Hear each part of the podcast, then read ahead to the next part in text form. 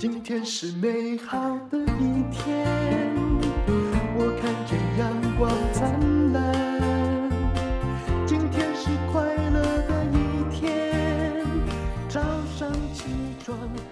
欢迎收听人生实用商学院。哦，我们今天邀请到这个学历啊，让人家很佩服。他是这个丹佛大学气管这跟财务的双硕士，也是富华投信的新金融商品部主管廖崇文副总。你好，呃，淡如姐好，各位听众大家下午好。嗯、是，来，我们今天要来讲一个东西，要来介绍什么叫做标普五百。还有新手投资的话，如果你想买美股，真的求求你不要买。个股，因为我有各种哈，就我在我不懂事的时候啊，骗去买美股，各种失败的经验。美国的个股实在太刺激啦，而且啊，多到你根本不知道怎么选。是的，所以其实那你比如说像这个呃所谓的标普五百，等一下请廖副总解释了。但我每次去看呢，它其实平均哈，从美自有美自有标普五百以来啊，它至少每年会给你十趴到十五趴、十六趴的报酬率。当然，平均报酬率其实都是十几趴。那说真的，买哪个个股可以这么的平稳？那到底什么是标普五百呢？是，其实淡如姐讲的很好，因为连巴菲特都很喜欢。对，他说他挂点之后，有百分之九十的博客下会买标普五百，是因为它既简单又绩效又非常的稳健。什么叫标普五百？其实我们顾名思义，它就是把美国市值最大的五百档的公司或或股票，对，包装成一起就是标普五百指数。其实大家每天起床在准备要迎接台股开盘之前，其实大家都会做一件事，嗯，看一下美股昨天涨多少，跌多少。嗯，那那是你们金融圈的人，还有我啦，我也会啦。然后，可是标普五百 就是美国最具代表性的公司。因为它包含了五百大最好的公司，而且是各行各业的龙头。其实，如果你要又从台湾的什么那种什么零零五零啊，哈，就是多少的那个来，从那个有的选五十，有的选三十来看，就算以美国股市的体量，就是那个前五百名，对不对？好公司它体量一定不会小，是用这个来推断。没错，标普五百它有几个入选的标准。首先，第一个。它以目前来看，它的市值必须要是一百二十七亿美元才有资格可以入选。所以大家应该有记得，在二零二零年有一个很重大的新闻，特斯拉在二零二零的十二月被入选标普五百成分股，是因为它体量够大，体量够大，而且它有另外一个规则：你入选之前，第一个市值要够，第二个你过去入选前的四个季度的季报都必须是获利。是，所以并不容易，你必须是就是哎家大业大的优等生。但其实我觉得台湾有时候啊，就是为什么刚刚请调副总一定要把它解释很清楚，因为大家都似懂非懂啊。嗯，现在大家就懂了。所以很简单，大公司而且是有获利的好公司才能够进去，而且进去之后会有很多的被动式的资金会关注。所以特斯拉在二零二零年的时候，就是因为入选标普百成分，也涨了一大段。是，那有时候我们自己常常套用一些词，包括我看很多经济型的，就是那种跟商业相关的刊物啊，他这时候台湾也有独角兽啊。可是事实上，如果你了解美股，会知道他们如果要讲独角兽，其实条件挺严格，而且。那个公司的体量也要超过一百亿美金，我们是哪里独角了？你问我讲的有没有道理？有道理。所以我觉得我们每次都在乱用名词，独角在哪里？因为 因为台湾很多人认为独角兽叫做稀有，可是稀有的独角兽它不见得会很健康。是啊，你有时候是本梦嘛。对，他没有获利，我只看到说，只有你做这个，不代表未来没有人做这个。你好稀有，可是问题是说，它不代表他未来就会活得非常的好，也要看说他未来走的顺不顺利。嗯，那好，我请问你一个问题，我觉得这也是大家的执着。其实我最近在研究一件事情，也就是股市心理学，叫家乡偏误。就每一个人呐，就觉得好自己家的哈，只要是你的国家就最安全。好吧，你有没有觉得台湾投资人很妙？明明美股是世界最大市场，可是呢，当你要出投任何投资在国外的标的，你都会觉得说啊，那干嘛安全？其实，在全世界看起来，台湾搞不好最危险，有没有？因为感觉到这种非常有趣。因为啊，这就是熟悉感嘛。就是有时候我们在投资一个标的，不管是金融投资，甚至是房地产。大家都会找寻自己比较熟悉的板块，所以我就说这是思乡病偏误。没错，对，没错，就是熟悉感。你对熟悉一个事物，通常会有一点点激情的效果，会觉得说我熟悉，我的掌握性更高，不见得它的 CP 值最高，可至少我掌握度高，我就比较愿意去花一点心思去研究。那你可不可以从数据上来告诉台湾的投资人说，当然你不太可能去买美国的个股，可是为什么你不能错过像标普五百这样子的 ETF，我们举一些数据跟大家分享。从过去十年，假设我们从二零一二年的十二月底到二零二二年的十二月底，这十年台湾加权指数大概涨了一百六十六个 percent，还原息值哦，涨一百六十六。可是标普五百，光纯你投资标普五百就涨了两百五十一 percent。嗯，就是你可以多多 gain 到将近快要将近一百 percent，只是因为你的思乡。就是因为你的家乡的熟悉感，嗯、都会觉得自己的经济成长最快，对不对？是没错。可是你很简单啊，我没有说大家可以去选是一些很特别的一个独角兽股票，你单纯买标普五百，其实你就可以在十年就可以 gain 到两百五十一 percent。是，可是因为以前呢、啊，买美股的确。有很多比较复杂，什么复委托、五委不为啦哈。然后，但有时候有些人呢，就这还是家乡偏误，你都在担心汇率。我觉得美国人都比较担心台湾的汇率。现在台湾除了汇率风险，可能还有一些政治的因素、两岸的因素，是，所以其实波动也蛮高的。是，所以也就是说，我一直觉得啦，就是世界性的布局很重要。那当然，很多人会说我钱哈连买房子都不够了，我做什么世界性的布局？事实上，我觉得股票是很好的布局。就我个人对房地产虽然有偏爱，但是我非常诚恳的告诉各位，一个房地产，就算你感觉你涨很多，你要除以年份了，你一年赚五六趴没败呀啦，任何国家都一样。我说真的，除非你刚好运气特别好，刚好中奖，但那也是少数。真的，房地产一年哦，你会做的一年哦就。租赁加上那个呃资本利得的报酬，真的啦六趴不错啊。可是股市明明标普五百，你每天一一看他们举例，不管是牛市还是熊市，其实十趴到十五趴几乎就是它必然的轨迹呀。因为那些都是好公司啊，就是说你在台湾常常看到很多概念股，什么特斯拉概念股、AI 概念股、电动车概念股、半导体概念股，可是很多台湾除了台积电以外，很多就是产业链。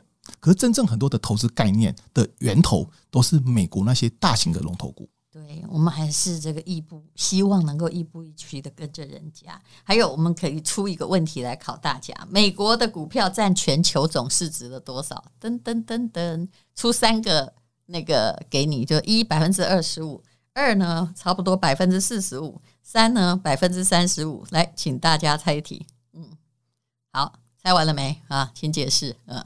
其实美国啊，如果是从以市值的角度来看，包含全世界所有的已开发或开发中国家的总股票市值，将近四十五到四十六 percent。对，就其实将近是四十六，我只是把它简化成五，所以你还在担心美股不安全？我想请问，那台湾的股票的市值占全球多少？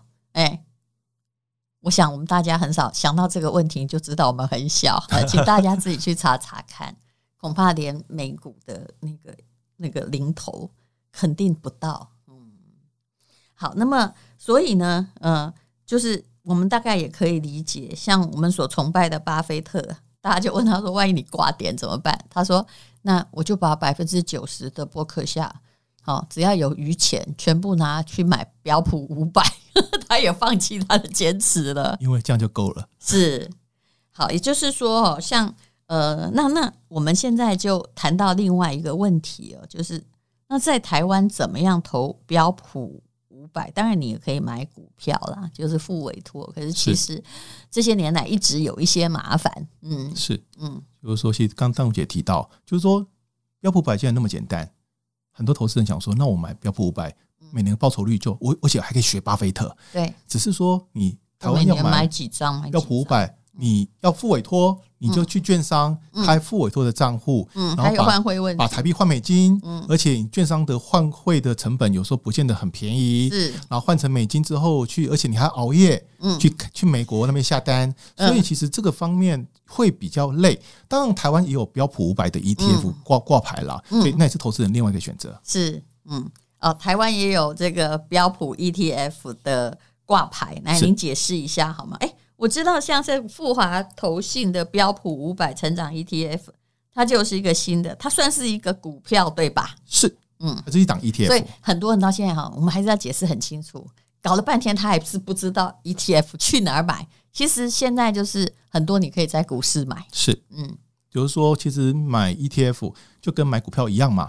你就是在本身的集中市场，你的证券账户，你知道股票代号，嗯，输进去，你马上就可以找到你的标的，然后你要用现价挂单，啊，用市价买进，甚至于做盘后领股，什么方式都可以。是，好，我刚刚看到了，我其实曾经用这个，就在某个国外银行啊的买过标普五百啦，哦，那现在各位你要买起来不太容易哈，就是一张也八千。我们在讲的今天是八千五百块美金，当然它比巴菲特便宜多了啦，哈，但是也不便宜。而且啊，如果你透过复委托啊，复委托有低消哦。嗯，如果你想一股一股的慢慢买，有可能那个低消其实比例会蛮高的。是，就是你大部分赚的钱送给券商，是啊，这就是跨国的麻烦。所以现在可以在台湾股市里面买到了标普五百的 ETF。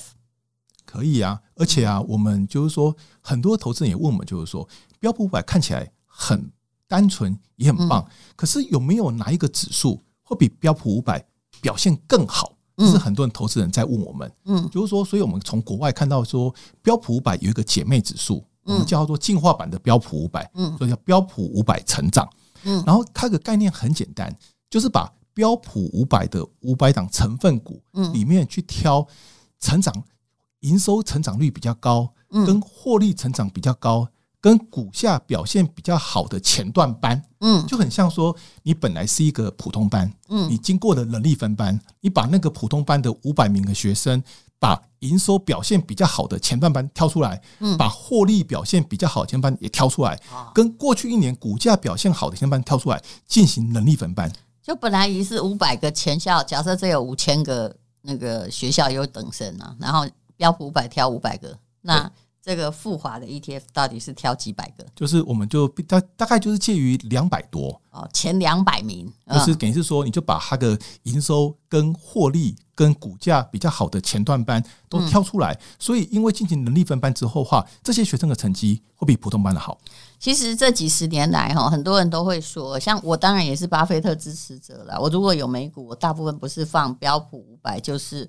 放播客下，但是我最近观察了一下，以今年这一年呐、啊，因为疫情在开放之后，美股和全世界股市动荡很高啊。你仔细看，标普五百比那个那个波克夏，其实业绩好很多，是、嗯、对不对？它大概离最高峰顶多跌个不到十趴，可是波克夏它其实因为今年有有大型的亏损，它大概跌到十七八趴哦。嗯，嗯，所以刚刚其实提到就是说，假设我们刚刚。把标普五百进行能力分班，嗯，变成标普五百成长指数，嗯，它的绩效刚刚提到的标普五百过去十年涨了两百五十一，可是如果你能力分班后的标普五百成长指数，它过去十年的绩效是两百七十五 percent，比标普五百十年多了三十四个 percent，嗯，所以代表就是说能力分班还是有它的效用在的。是，也就是说，人家挑五百，然后你再选前两百，然后你可以用台币买。那最重要的是说，它又比基金的好处是，它中间你要付的买卖的管理费啊、执行的费用哈，花在那些并非股票本质的费用是少了很多。是，嗯，所以这也是适合存股的，对不对？因为啊，很多投资人问说啊，去年大跌那么多，今年我要投资什么样的标的？嗯其实最好的标的就是又稳健，就是找一些去年被低估的绩优的大型蓝筹股。因为这些去年很多动不动就跌了两成，可是因为它本质都是龙头，而且又有获利又有成长，这些是今年去抄底或者分批买进最好的一个标的。嗯，其实我后来在股市中最好的体认就是。承认自己的愚蠢，哎，不要再买个股了，谢谢。对，所以无论如何，你看，就是哎，不管黑天鹅怎么难看，我都还笑得还蛮开心的。因为如果你买的是一个集合，就最烂的时候，它也不会比个股死得惨啊。嗯，然后我有一个小故事跟各各位听众分享，就是说我曾经有跟一个大机构法人的投资长有聊、嗯、聊过一个概念，嗯，均值回归的概念，嗯，然后我们有聊到一点，就是说很多人想说均值回归，均值回归，长期的平均值现在被低估，要回来，嗯，那个投资长他是跟我分享的概念，就是你要能够均值回归，体质很重要，嗯，像小型股票。一旦有时候它偏离它的均值，有可能是基本面改变，它就回不去了。那就就谁都买过下市的。然后，可是今天如果是一个大型的绩优蓝筹股，它本身就我举个例子，就很像说以前的 NBA 的篮球明星 Michael Jordan，嗯，他平均一场落得三十分。假设他忽然间有一场失常了，得十五分，很多人会预期他之后的几场会恢复正常。因为他是 Michael Jordan，好。是可是今天如果你是一个名不见传跑龙套的小球员，嗯，平均五分，这场得一分，有可能他再也上不了场了，嗯。后来你就被打到那个 VCD 等级去，可还解约了。嗯，对。所以绩优的蓝大型的蓝筹股，而且具有基本面的支撑，就像标普五百的成分股，理论上它就是一个绩优的明星产业，嗯，里面的龙头股。所以你不管任何行情买进来，你可以想象。它偶尔被杀低，像去年因为利率大幅上扬，估估值下滑，本身他们都跌了大概两成以上。可是这些各产业的龙头是不会寂寞的。今年的春天，如果假设利率已经升到一个相对高位，春天都会来到。这个利率呀，啊，一会儿说已经差不多了，然后又来这个保留意见。我相信金融界的人也很伤脑筋。那你对未来这个全世界的股市，你的看法如何呢？其实，像最近的鲍威尔的听证会啊，是把大家吓一跳嘛。对，他每次不知道在讲什么。可是啊，鲍威尔他的工作就是在管理大家的预期。是你今天如果假设大家对于短期的通膨预期，嗯，它压不下去，嗯，会产生是一个恶性循环。就是你今天觉得说啊，未来通膨会会上去，你今天联总会要松手他，肯定不能告诉你说，我现在再也不升息啦，我放手啦，然后不可能吗？然后你今天你大家忽然间说哇失控了，然后我就疯狂消费，厂商疯狂加价，然后员然后里面的员工也疯狂的要求要更高的薪水，是，他再也压不下去了。所以他还是必须无论如何要保守，要呈现一种鹰派的主张，控制你的需求，是压抑你的需求啊。但是美国人的事情也是他们自己找的啦。是，只是说啊，像昨天的这个听证会之后，大家可以发现，其实没有像大家想的那么的激情。等于是说，像昨天的长期公债殖利率没有上去哦。就我们录音的这个时候啊，就是之前那个晚上，那个美股跌个快六百点，对不对？对，嗯，他只要一出过听证会，最近几乎很少涨的。我说真的，真的。那可是利率没有什么动哦，等于是说大家什么意思来？大家代表说已经充分的反映预期了。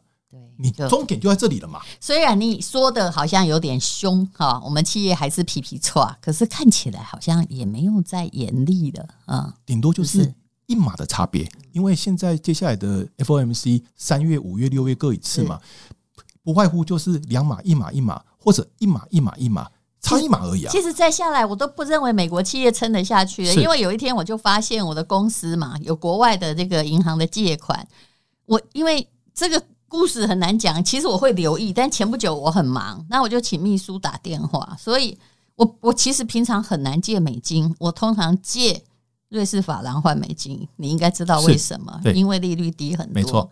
结果。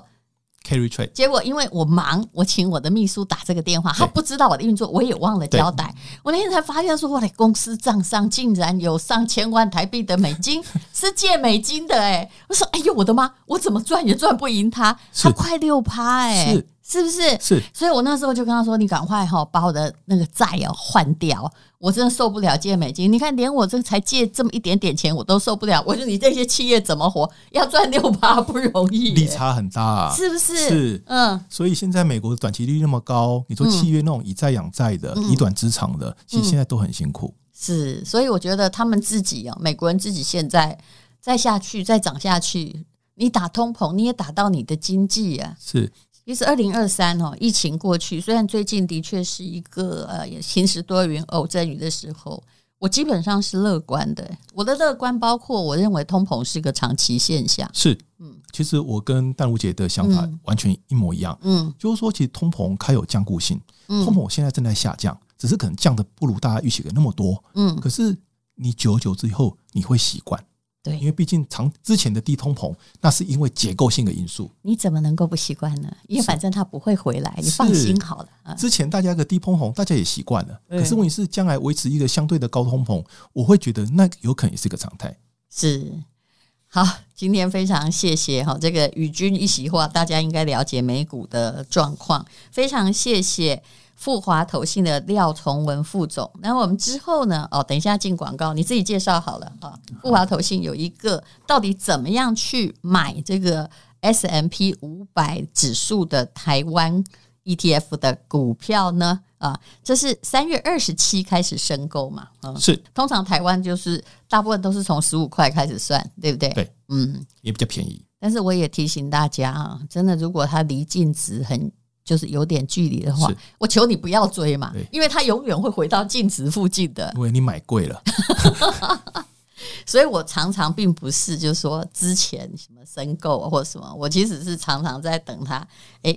他已经一段时间啊，现在股市不好，我才来去买，或者是像这个 S M P 五百的这样子的东西，大部分它是很适合存股的。比如说你每个月买一些啊，那台股比较便宜啦，或者你看一买就八千多块，嗯，或者是什么，呃呃，就是我以前买那个要八千多，我知道有几种算法啦，就是你不太可能一次投一张股票，这定期定额更不可能。但只有台，他在以台股的方式才算可能的。没错，嗯，但这个你们是怎么算？有的会告诉人家说：“哎呀，不配息。”那有的会反正就用净值来反映。那有的是会跟着配的。其实像美股啊，因为美股的股息率，嗯，大概只有。不到两趴，嗯，一趴多，嗯，而且你还要扣掉三十 percent 的维持后点，是你实拿就是零点七，所以我就觉得喜欢配息的人有点奇特，但大家都很喜欢问呐、啊。对，就是说你配息买台湾的配息个 ETF，我觉得蛮不错的，因为息率很高。对，可是你买美国，你拿到只有零点七，你可能非美国人也是吗？对，就是你可能拿不到不到一点五 percent，所以那个蛮美感的。可是问题是说你在无感的状况之下的话，大家投美国还是想要的是成长。是，因为那些龙头股，我跟着特斯拉走，美国不成长，我们当然也不成长啊，全世界也不成长啊。跟着 Apple 走，然后跟着特斯拉走，跟着 NVIDIA 走，就是希望它的成长性。对，但是个股很危险呐。我有朋友买过特斯拉，都快倾家荡产了，起伏实在。你应该知道很多 金融界那家 gay 搞有没有？就是买特斯拉，我心想说哇，你心脏很大。还有人说要全家身家 all in 特斯拉的，跟他飙到八千块。可是特斯拉今年。之前个前去年的下半年多惨啊，好惨！对，你看那个曲线就知道，你不应该去买投机的个股，就算它再受注目也一样。呃，那个波动超高的。是好，还有什么重点整理？我们就请副总来再跟我们说一下。好，那个我们这次三月二七要募集的这一档，就是标普五百成长指数，它的特性其实刚刚跟丹如姐聊了很多。嗯，它就是最简单的标普五百，选出营收前段。班获利前段班跟股价表现最好的那个前段班的股票，所以它绩效表现好，然后它本身就等于是说一网打尽所有美国具成长性的大型龙头股，它的股票代号是零零九二四三二七募集。嗯，还好你有讲代号，不然大家也会就是到最后还搞混，然后会。又不知道打电话打到哪里去问代号，零零多少？零零九二四。而且投资人常来问说啊，现在这个行情，假设我今天要抄底，我要用什么样的标的来抄底？其实帮大家总结就是找寻具有成长力，而且具有基本面支撑的大型成长股，都就是最好的投资标的。其实我觉得 ETF 不用抄底，你就是要像买基金这样定期定额，是有点钱就买一些，然后呢放的久哈，我跟你讲，熬的久就是你的。你觉得美国如果一蹶不振，你也真的不用担心。那全世界也一蹶不振。是的，因为买股票就买龙头。好，非常谢谢。好，谢谢丹露姐。因为今天又可以，今天又可以。